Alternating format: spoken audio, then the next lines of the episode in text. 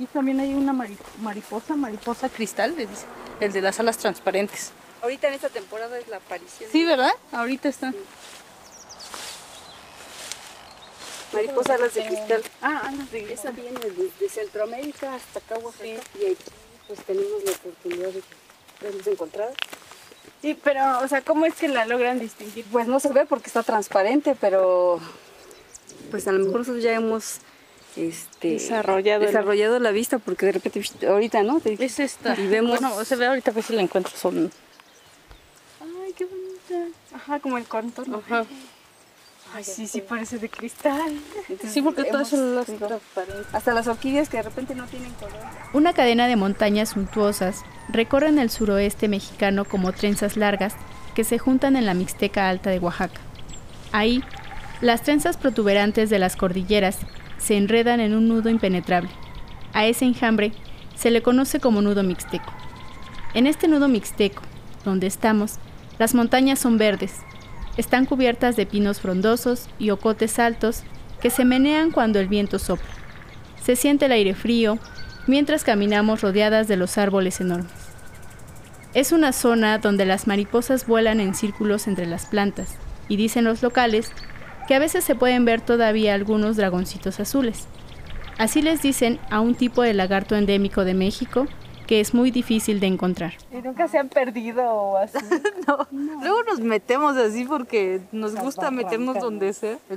Nos, dicen que si no tenemos miedo, pero lo que queremos es buscar siempre serpientes o animales y nunca, nunca hemos encontrado. Estamos caminando por la montaña. Nos guían dos biólogas de la región, Denis Mariela García Martínez e Imelda Ordinola Angulo. Empezamos la caminata en el centro de Santo Domingo, Ixcatlán, el pueblo donde viven Denise e Imelda, y nos dirigimos hacia el bosque. Al cruzarlo, llegamos a una barranca con vista panorámica del pueblo. Aquí el paisaje cambia, ya no hay árboles. En su lugar, aparecen matorrales verdes sobre la arcilla café del suelo. La tierra lodosa está cubierta por flores y hongos en formas de orejita que Imelda y Denise recolectan. El viento nos sopla fuerte en la cara, pero el sol nos da de frente, calentándonos un poco la piel. En el horizonte, donde el verde de las montañas termina, empieza el azul del cielo adornado con nubes aborregadas. Sí, es un lugar muy bonito y todavía no está tan depredado. Y es que muchas de las especies que hemos encontrado son bien indicadas, quiere decir que todavía el bosque está El nudo mixteco, como tantos lugares del mundo, necesitan de personas como Denise e Imelda. La gente que estudia y observa el territorio lo cuida, porque nunca dejan de fascinarse con la naturaleza a su alrededor. igual y descubrimos alguna especie nueva. El sueño de todo biólogo.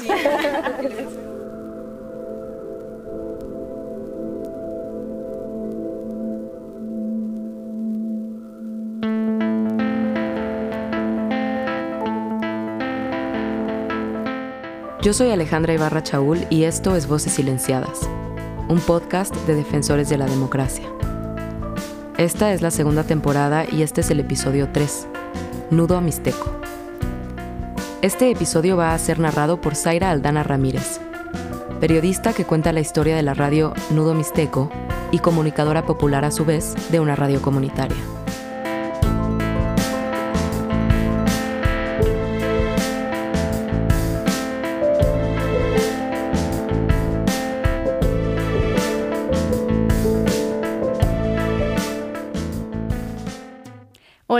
Soy Zaira Aldana y les voy a contar esta historia. Todo sucedió en Santo Domingo Ixcatlán, un municipio de unas 700 personas en el corazón de Oaxaca. En el tercer episodio vamos a contarles la historia de Denise García e Imelda Urdinola, originarias de Santo Domingo Ixcatlán, Oaxaca. Ambas son biólogas y colaboran en la radio comunitaria del pueblo que se llama Nudo Mixteco. Como sabemos, México es el país más peligroso para el periodismo en el hemisferio occidental.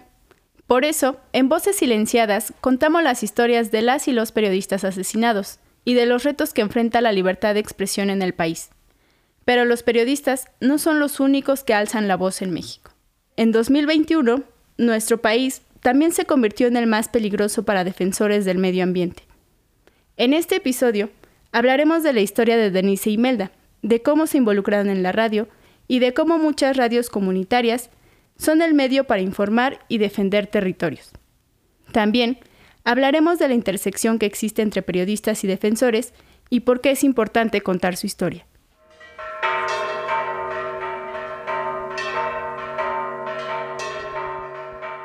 Llegué a Izcatlán un sábado por la mañana. Yo sabía que en ese lugar no hay señal de teléfono y la comunicación es complicada. Eso me generaba un poco de miedo por si algo malo llegara a pasar, pero afortunadamente nada sucedió. Tomé un taxi en la calle para verme con Denise y Imelda. El señor del taxi se portó muy amable e incluso en el camino hizo una parada para que pudiera tomar algunas fotos. Llegué mucho antes de la hora acordada al pueblo, así que decidí ir a buscar unas fichitas a la tienda de barrotes para rentar wifi y poder avisarles que ya había llegado. Hola, buenos días. ¿Usted conoce a Denise o a la maestra Imelda? Sí, vive acá abajo. Ah, ok. Aunque el Wi-Fi es lento, las fichas de Internet se han convertido en una forma indispensable de comunicación para comunidades sin señal de teléfono. Las fichas pueden costar entre 10 y 15 pesos para navegar una hora o más, sin necesidad de pagar un modem para tener Internet. Finalmente me conecté y logré comunicarme con Denise e Imelda para encontrarnos en las instalaciones de la radio comunitaria. Caminé por el centro de la plaza principal de Ixcatlán donde se encuentra la iglesia de Santo Domingo de Guzmán. Frente a la iglesia, al otro lado de la calle, hay una explanada donde está estacionada una ambulancia averiada enfrente de una construcción en obra negra. A un lado están las instalaciones del Cabildo Municipal y en ese mismo edificio están las instalaciones de la radio comunitaria. La construcción que alberga la radio tiene más de 100 años de antigüedad. El piso es de cemento y el techo de lámina. Hay una cabina, una computadora y los aparatos para transmitir los programas. Tienen una pequeña colección de libros donados que conforman su mini biblioteca, y adornando las paredes tienen fotos que ellas tomaron de la comunidad para decorar el espacio. Nuestra puertita de madera, un rebocito que, dice bienvenida y el primer encuentro de radios comunitarias, nos da como esta parte de, de identidad, ¿no? de lo que es la radio comunitaria, la nueva era de la radio comunitaria, la voz del nudo místico. Bueno, mi nombre es Imelda Ordino Lángulo, mi esposo, él es comunero, mi suegra, mis suegros, mi suegra y mis suegros son originarios de aquí. Soy bióloga, pero me dedico en la mayoría de las partes a ama de casa. Eh, soy mamá de tres jóvenes, uno de ellos con discapacidad, entonces me tengo que dedicar el 100% ¿no? al cuidado.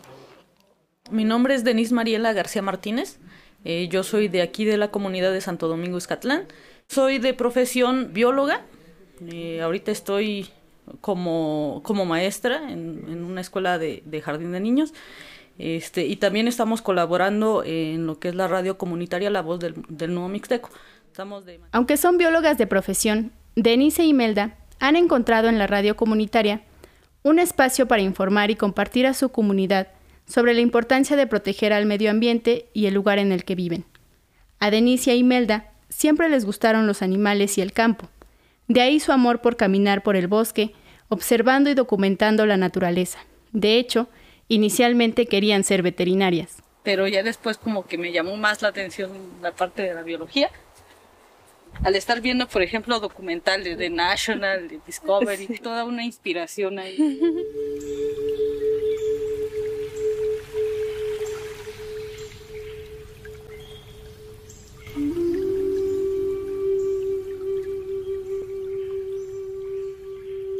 La Tierra alberga una gran biodiversidad y muchas formas de vida. Gracias a las condiciones de nuestro planeta, muchos seres vivos se han podido adaptar a través del tiempo. Pero, ¿qué es la biodiversidad? Bienvenidos a la radio del Nudo Mixteco 100.5 FM. Takubeni shishi, takunishito. Yo kayo no sasho iñamani, kuchasoni, radio Santo Domingo Izcatlán, la voz del nudo mixteco, 100.5. Así que en 2019, las dos biólogas, junto con otras dos compañeras, formaron el colectivo Ñacuitañú, que en mixteco quiere decir nosotros cuidamos la tierra. El colectivo busca ofrecer educación ambiental a la comunidad para la conservación y protección de la región.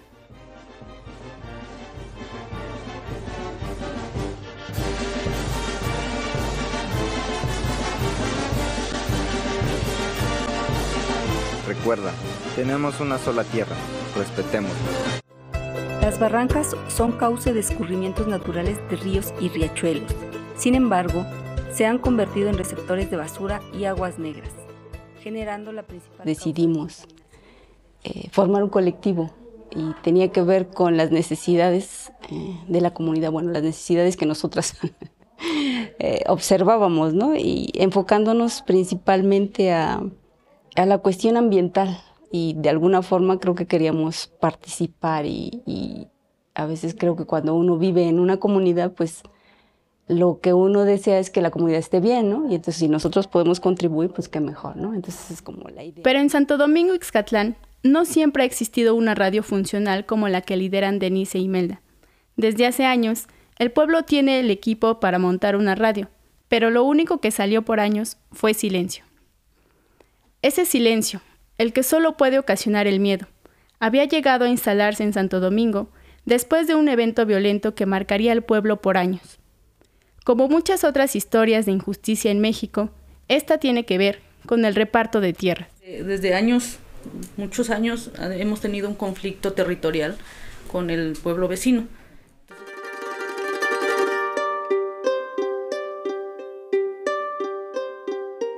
Este conflicto existe desde hace mucho tiempo.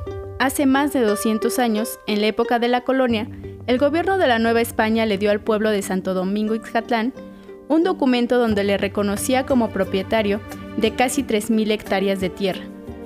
Pero en 1987, el gobierno federal solo le reconoció a Santo Domingo Ixcatlán 1.619 hectáreas, dejando el resto sin dueño oficial. Y desde entonces existe la disputa entre Chalcatongo, el municipio vecino, y Santo Domingo Ixcatlán. Ambos reclaman esos terrenos como su propiedad.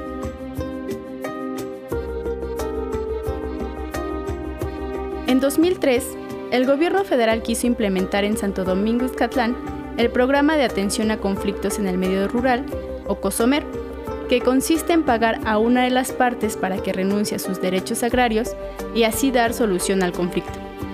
Pero sucedió todo lo contrario. Grupos de caciques y funcionarios públicos intentaron sacar ventajas económicas, lo que generó tensión en la comunidad. Ese programa como que este les da un recurso a los pueblos que están en conflicto, eh, les da un recurso para que ese conflicto ya se supuestamente ya quede hasta ahí, ¿no? Entonces, este, el pueblo, pues en ese tiempo que estábamos sin, sin autoridades, sin nada, entró ese programa. Pero el 30 de abril de 2008, el conflicto se salió de control. Lo que vamos a escuchar a continuación es un testimonio que encontramos en un noticiero de ese mismo año. Hay mucho ruido alrededor de la persona que entrevistan y por eso no se escucha muy bien. Eh, miren, no quiero dar mi nombre por razones obvias, ya saben, para cuidar mi integridad. Pero este, bueno, anoche hubieron muertos, aproximadamente entre 6 y 7 de la noche. Eh, un muchacho En el centro de Santo Domingo, Ixcatlán, fueron asesinados de manera brutal tres comuneros que se opusieron a la venta de las tierras. Este acto fue ordenado por el expresidente municipal de Santo Domingo Ixatlán, Fred Eucario Morales Arias, quien actualmente se encuentra en prisión pero sin sentencia. Había personas que no compartían sus mismas ideas, entonces es cuando se da el conflicto pues más fuerte.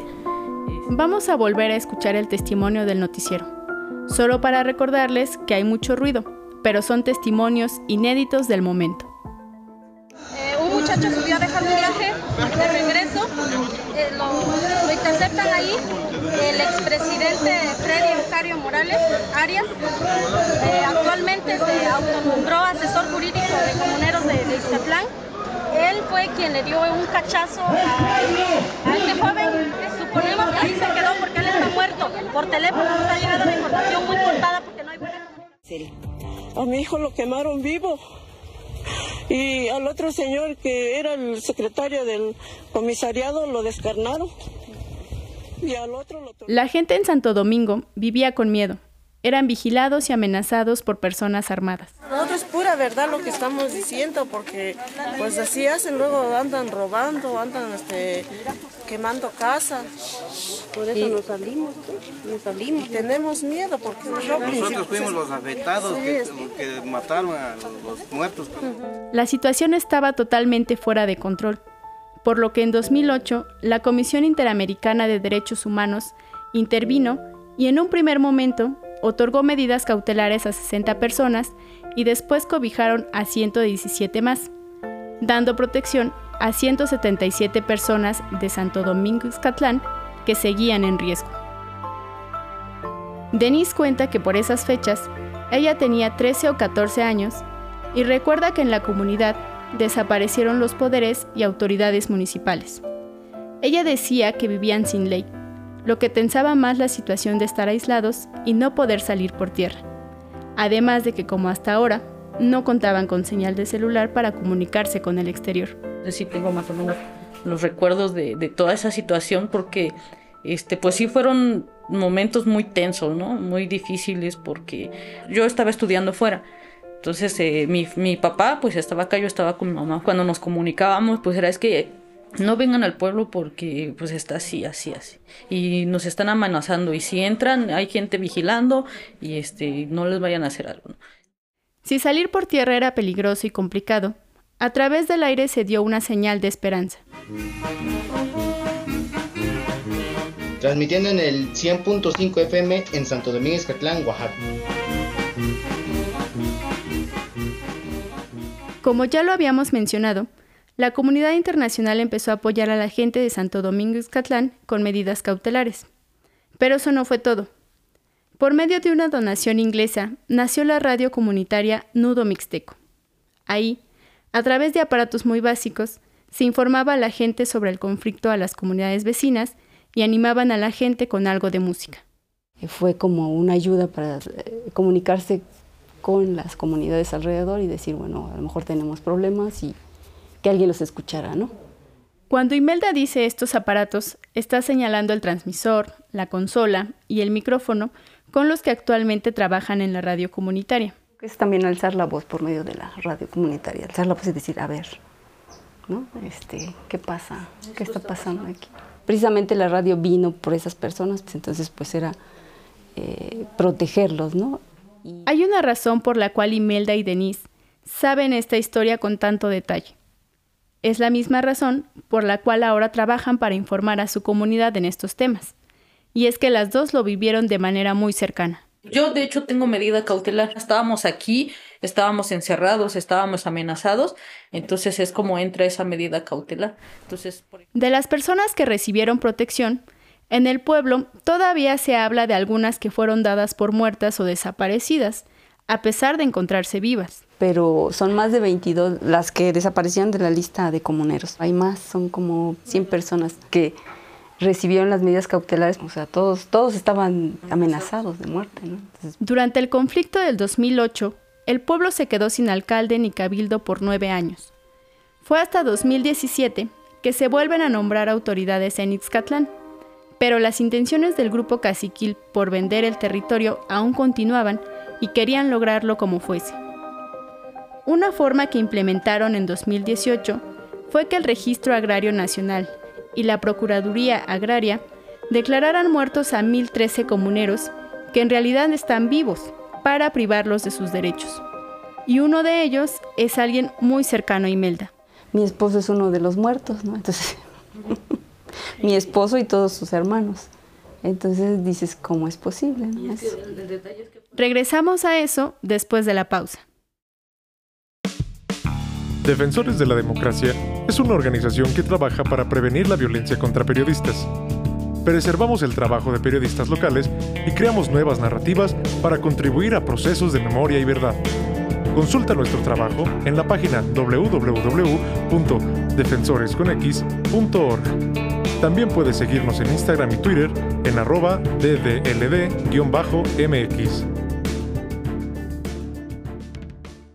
autoridades del estado declararon muertos y sepultados a 1.013 comuneros que hoy dan la cara para decirles que están vivos. Mi nombre es José Medina y estoy vivo. Yo soy Fausto García y estoy vivo. Yo soy Simón García Hernández y vivo. Seguramente se preguntarán cómo se dio cuenta la gente de que los registraron como muertos en el registro civil. Pues es que 22 de esos miles de comuneros declarados muertos eran los que tenían medidas cautelares de la Comisión Interamericana de Derechos Humanos. Y al aparecer como fallecidos, se desencadenó una serie de alertas que llevaron finalmente a encontrarlos vivos. La defensa del territorio en Santo Domingo Ixcatlán ha sido un proceso largo, difícil y tedioso. Ya en los últimos años, la resistencia se ha llevado por la vía legal. Esto ha permitido a la comunidad vivir en paz. Pero con tantos problemas, la radio también se fue apagando. Operó durante dos años después de los linchamientos, hasta que poco a poco la reemplazó el silencio. Inició un grupo de jóvenes. De eso se fueron saliendo y quedó nada más eh, un chico, que es mi hijo. El hijo de Imelda la invitó a la radio, junto con Denise y el colectivo que formaron, para promover la educación ambiental. Fue hasta apenas en el 2020 que este pues nos hacen la invitación de empezar a tomar estos talleres de las radios comunitarias, ¿no? Y las dos aceptaron, pero al empezar se dieron cuenta que pocos sabían de radios. Nosotros entramos sin, sin ningún conocimiento, ¿no? lo vimos como una oportunidad de poder mostrar o informar de lo que nosotros pretendíamos como colectivo, ¿no? A partir del evento del 2008, ¿por qué no quitarle ya esa, ese estigma y decirle Santo Domingo no es eso, es Santo Domingo es todo esto que tenemos, ¿no? Entonces, creo que también la radio puede dar esa oportunidad para dar a conocer lo bueno que tiene la comunidad. En mayo del 2022, en el mismo centro donde antes hubo muerte y estigmas, la frecuencia 100.5 FM de la radio Nudo Mixteco regresó al aire, cobijada por el encuentro de radios comunitarias en el que llegó gente de muchos lugares para desearle una larga y libre vida. La radio del Nudo Mixteco invitan al encuentro presencial y virtual de radios comunitarias. Se llevará a cabo en la comunidad de Santo Domingo Escatlán, Tlajiaco, Oaxaca, la intención de volver a retomar la radio es precisamente alzar la voz ¿no? y decir lo que ha pasado y lo que sigue pasando en la comunidad. Que no se ha resuelto nada, que siguen todavía estas cuestiones y que hay muchas cuestiones legales que a lo mejor no sabemos o que la gente no sabe y que dice, ah, mira, este es mi derecho, puedo ejercerlo. Creo que es, es parte fundamental de, de lo que creemos que es la radio comunitaria. En los primeros dos capítulos de esta temporada, Mencionamos el complicado contexto que han tenido las radios comunitarias en México, desde la falta de reconocimiento en la ley hasta la criminalización. A eso hay que sumarle los retos económicos de los que hablaremos más adelante. Cuando Imelda y Denise decidieron entrarle a la radio, empezaron a conocer ese mundo de complicaciones y obstáculos. Falta todavía mucho camino por, hacer. Necesitamos también la colaboración de todos, ¿no? Para que pueda seguir funcionando la radio comunitaria. Es una radio que, nos beneficia a, todos nosotros como comunidad, ¿no? En el que podemos expresarnos sin, sin miedo a, a ser atacados, a que... Los obstáculos a veces también vienen desde la propia comunidad. De repente las personas ya tienen otros medios de comunicación, ¿no? Como el Internet. Entonces la radio como que ya no, ya es casi obsoleta, ¿no? Nos sentimos limitadas en, en muchas cuestiones. En cuestiones, por ejemplo, de tiempo, que de repente pues tenemos otras actividades que nos absorben y chispas, ya no me dio tiempo de ir a aprender la radio, ¿no? Y pues los tiempos son los que nos, de repente se nos dificultan, pero en cualquier oportunidad andamos cargando el teléfono y andamos ahí haciendo entrevistas. Además de los problemas legales, institucionales y de las dinámicas propias de la comunidad está otro obstáculo enorme. Un obstáculo que Denise y Imelda han logrado superar, pero que sigue excluyendo a muchas personas. Las barreras de género. Pues las mujeres a veces no, no, no quieren participar por el miedo al qué dirán, ¿no? Al que me van a criticar, que, qué hace ahí, no sé, que se vaya a su casa, que tiene que hacer, no sé, cosas, ¿no? Entonces, eh, ese es el mayor miedo. Yo, creo que sí, vamos a empezar a, trabajar con eso, de la equidad de género, empezar a meter programas empezar a meter experiencias, no. Se está batallando con que las personas, las mujeres principalmente, participen. Entonces creo que sí hace falta un programa para sensibilizar, ¿no? Pero cuando vemos que la mayoría de los hombres están hablando por nosotras y nosotras no ejercemos nuestra voz, el día que nosotras alcemos la voz, entonces ese día podrán empezar a cambiar mucho más cosas, ¿no? Pero pues hasta que no lo digamos y, y no alcemos la voz, no van a cambiar las cosas, ¿no? Todos... La radio que lideran Denise y Melda es única en muchos sentidos. Primero, porque se atrevieron a revivirla después del linchamiento de comuneros en 2008. Después, porque ven en la radio el potencial de vincular, informar y activar a su comunidad, a pesar de que su uso no sea obvio en la era de las redes sociales. También por ser mujeres quienes lideran este proyecto en un mundo que sigue dominado por liderazgos masculinos. Y finalmente, porque lejos de ser comunicadoras de profesión, son biólogas. Ellas aman el medio ambiente.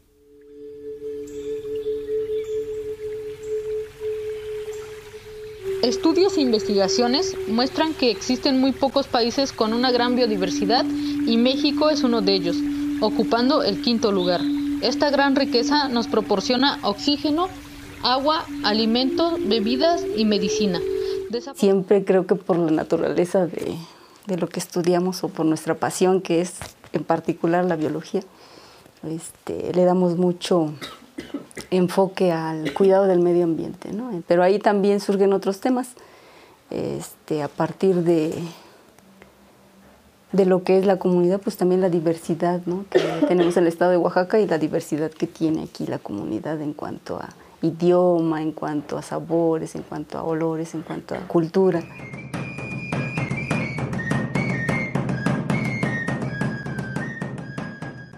La radio del Nudo Mixteco 100.5 FM. En defensa y para la comunidad.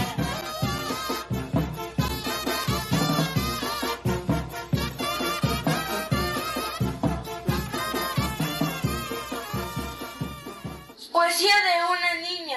Sé bien de dónde vengo, y en mis venas sangre indígena es lo que tengo. A las demás personas las sorprendo porque lo que soy lo tengo bien claro. Camino todo el día con mis ancestros, y por ese motivo soy una chica afortunada. Hay muchos temas eh, interesantes y que en la actualidad están, pues tienen que ver con eh, el cuidado de, de nuestro ambiente y más en esta comunidad que todavía tiene muchas eh, cuestiones que, o muchas, yo lo voy a decir como reservas, ¿no? que no están tan dañadas como en las ciudades, entonces pues es importante cuidar los recursos ¿no? de, de la comunidad. Entonces siempre, en algún momento siempre aterrizo hacia ese punto. Aparte como biólogas eh, que nos vamos a nuestras caminatas, hemos encontrado una gran diversidad de animales, plantas. Hemos hecho investigaciones y sabemos de repente que ciertas especies tienen potencial también de curación, tienen potencial de alimentación, siempre con la forma sustentable, ¿no? De no acabarlos o no agotarlos. También pretendemos meterle, por ejemplo, en este caso de senderismo, que se veía toda, toda esa parte. De ese lado no se ve ahorita. Hay un este hay un lugar que se le dice este la piedra de nube, es una piedra más o menos así de tamaño. Esa la tienen, bueno, desde hace años se le ha tenido un respeto porque este pues se dice que atrae el agua. Entonces muchas veces se le lleva pues ofrendas y, y todo para este para pedirle a esa piedra. Entonces, toda esa ruta de ahí pues se puede se puede hacer de senderismo y llegar como que a esa zona de, Sí, claro. este, de importancia aquí en la comunidad.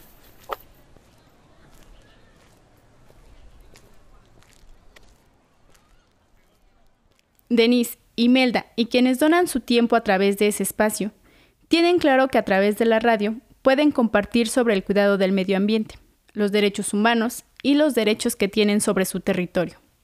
Su programa en la radio comunitaria es una excelente idea, como muchos otros, pero eso no significa que estén libres de riesgos. En este país, las comunidades que defienden los recursos naturales y sus territorios enfrentan problemas y amenazas. ¿Eres profesor o profesora de prepa o universidad en México? te invitamos a comentar este podcast en clase. A partir de junio podrás encontrar una guía de escucha crítica en nuestro portal. Además, en otoño vamos a lanzar un concurso de ensayo. Invita a tus alumnos a participar.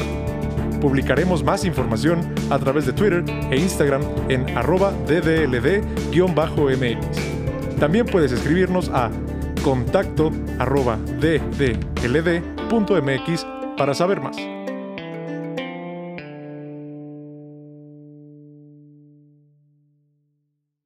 En México, como en muchas otras partes del mundo, diversos territorios están fuertemente amenazados por industrias extractivas como la minería y los megaproyectos de generación de energía, hidrocarburos y la ganadería.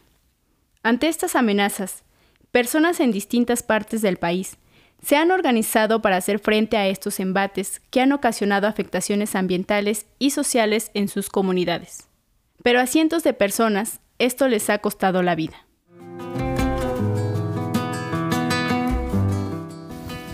¿Te gustaría vivir esta maravilla de la naturaleza?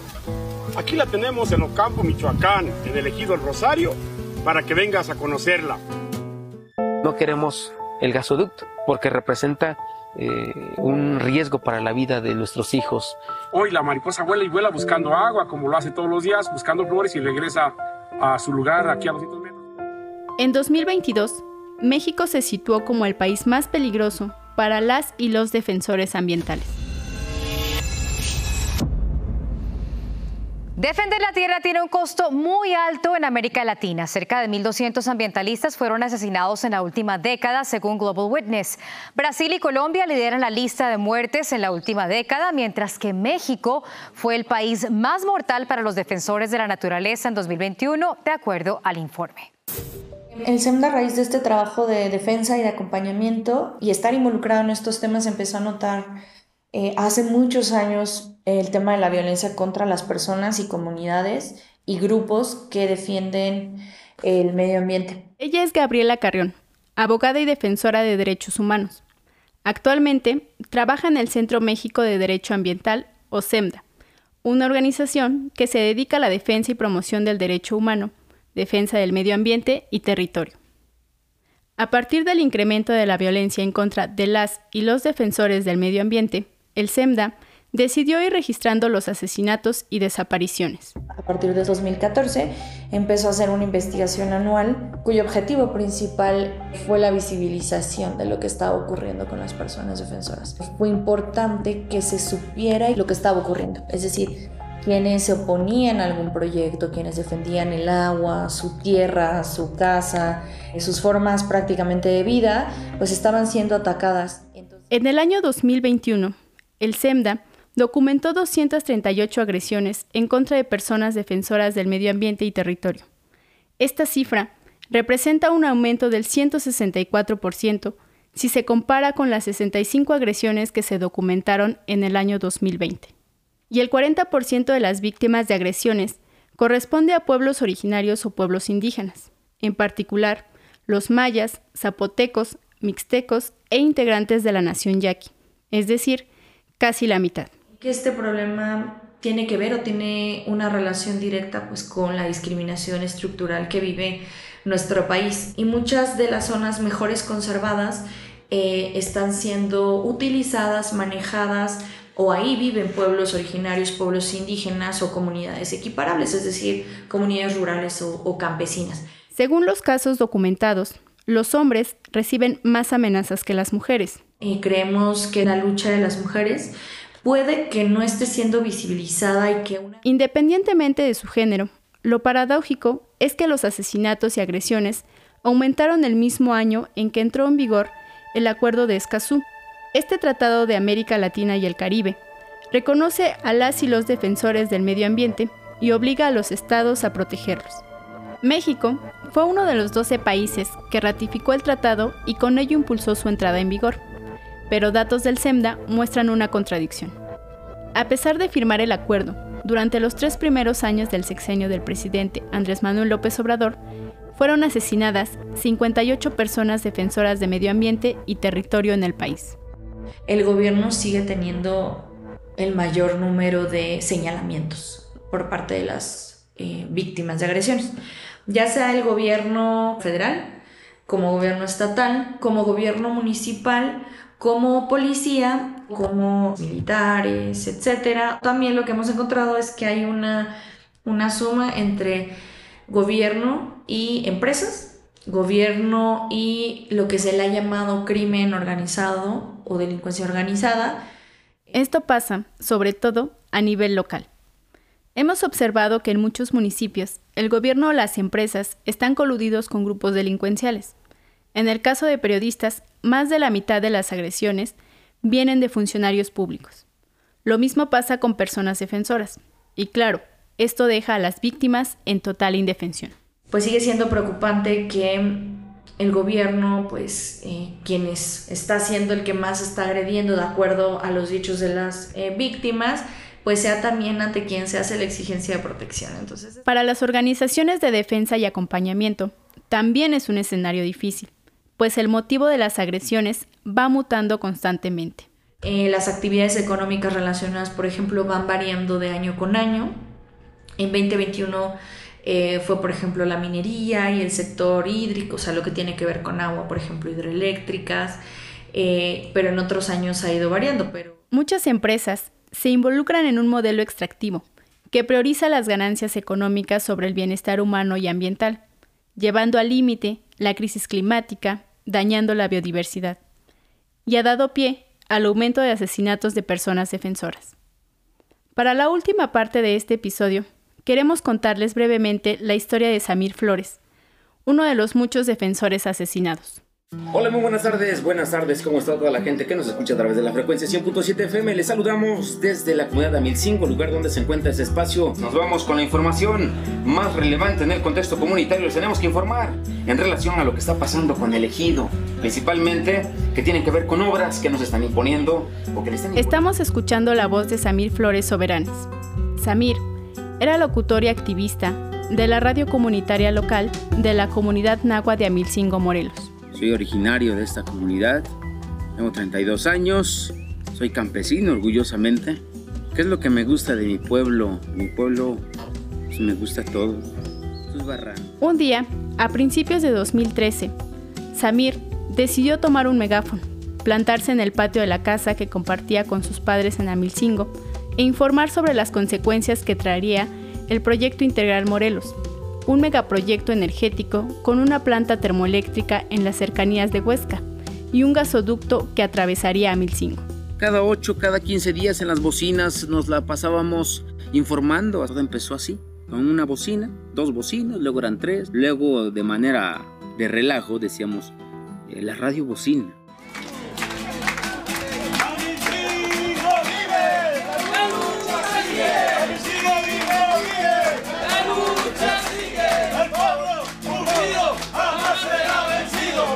Estamos cumpliendo dos años de estar al aire en FM, nuestra radio comunitaria está dando sus primeros pasos.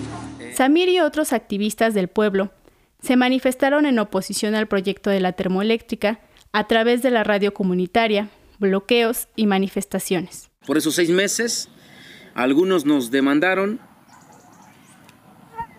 que había una pérdida de 50 millones de dólares que la resistencia había ocasionado. Nos preocupamos nosotros aquí cuando debemos mil, dos mil pesos, tres mil. Pero 50 millones de dólares. Pues que le pongan otros 50, de todas maneras no los vamos a pagar. Ante la evidente oposición de la comunidad al megaproyecto, el gobierno anunció que haría una consulta pública. Era 2019. Pero Samir nunca llegó a votar. La mañana del 20 de febrero, días antes de la consulta, lo asesinaron frente a su casa. Fue asesinado Samir Flores Soberanas, activista opositor a la termoeléctrica de Huexca en el municipio de Cuautla, Morelos. Había denunciado el impacto medioambiental de la planta de energía. Era un luchador social y el principal líder opositor a la planta termoeléctrica en Morelos. Padre de... Samir era muy querido por la gente. Mis compañeros y compañeras de la radio eran sus amigos. Además, compartían mucho porque también habían pasado temporadas violentas por la radio y la defensa. El día de su velorio, Fuimos a su casa a despedirlo y estuvimos hasta la madrugada. Fueron muchas personas de radios comunitarias y colectivos independientes. La casa estaba llena de flores, había muchísima gente. Después, Pintamos un mural de su cara cerca de donde estaba su radio. Todos conocíamos a Samir. Ahora vamos a escuchar a una amiga suya muy cercana. El audio es un poco malo porque solo pudimos hablar con ella por teléfono pasó con Samir no solo fue porque era locutor de una radio, era un comunicador comunitario y también era un líder de la comunidad. Ella es Samantha César, integrante del Frente de Pueblos en Defensa de la Tierra y el Agua de Morelos, Puebla y Tlaxcala. También es parte de la lucha de la comunidad de Amilcingo e integrante de la radio comunitaria Amilcingo 100.7. Yo a Samir lo conozco hace 16 años más o menos. Samir siempre fue una persona muy sencilla, muy receptiva a escuchar a las personas, a, a entender la perspectiva de las personas, a establecer diálogos. Por eso la gente lo quería. Después de que se inicia la lucha en Huesca, también empieza a ver la necesidad de, de la participación de otros pueblos. Samir buscaba involucrar a la comunidad en su lucha de resistencia. Como dice Samantha, era un líder social. Inspiraba a otros a decir lo que pensaban y participar en las decisiones que los afectaban. Y para llegar a más personas, se apoyaba mucho de la radio. Y por supuesto que en la radio se utilizaba como una herramienta de información, ¿no? Y claro, era crítico, pasaba los contextos nacional, local, estatal, ¿no? Después de la muerte de Samir, muchas organizaciones debatieron dónde contarlo. Algunos decían que era periodista, comunicador, otros decían que no, que era defensor de territorio y medio ambiente. Lo cierto es que Samir Flores era ambas cosas. Usaba la radio para informar, pero también para movilizar y resistir. La radio para mí simboliza un bastón importante de, de la organización y de, de, la forma en que los pueblos toman el control de, de, su voz y se hacen escuchar. Además, la radio Amilcingo era y sigue siendo combativa incluso en su manera de transmitir. Aquí Samantha va a explicar por qué, aunque recordemos que el audio es un poco malo. Nosotros no tenemos concesión. El único permiso que, que tenemos y que pues realmente creemos que no debería haber otro permiso más que el de los pueblos. ¿no?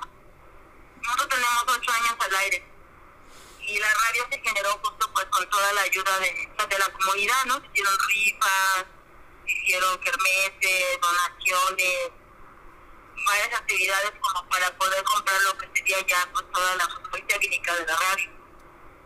Por lo tanto, la radio pues ha sido parte también de,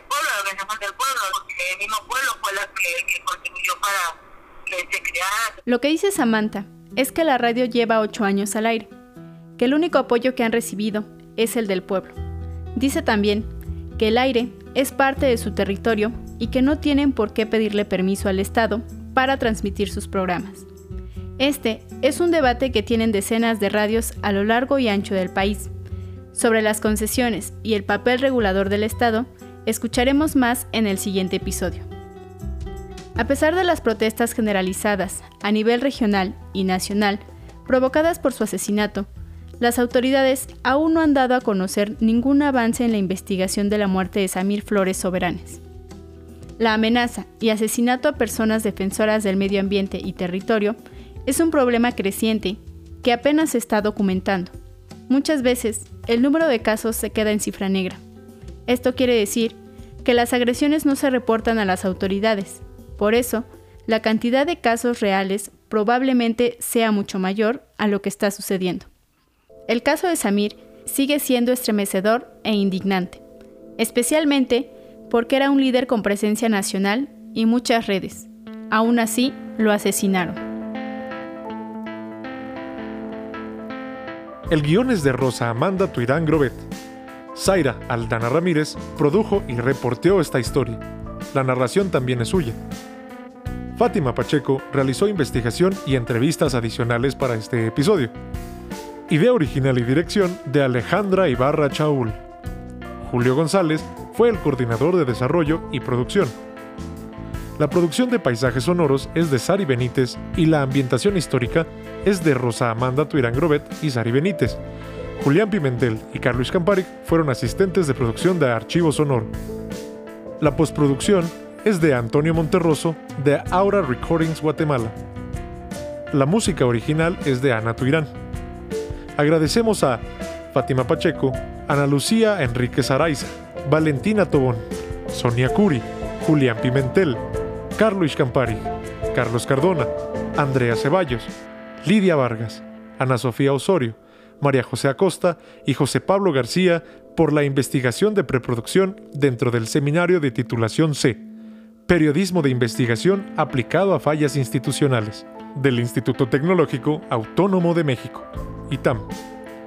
La realización de este podcast no sería posible sin el invaluable apoyo de la Fundación Ford. Este podcast fue producido con apoyo de USAID los puntos de vista de las personas autoras expresadas en este material no reflejan necesariamente los puntos de vista de la Agencia de los Estados Unidos para el Desarrollo Internacional o del Gobierno de los Estados Unidos. Agradecemos a todas las personas entrevistadas por su tiempo y su confianza. Imelda, Denise, Gabriela y Samantha. Muchas gracias.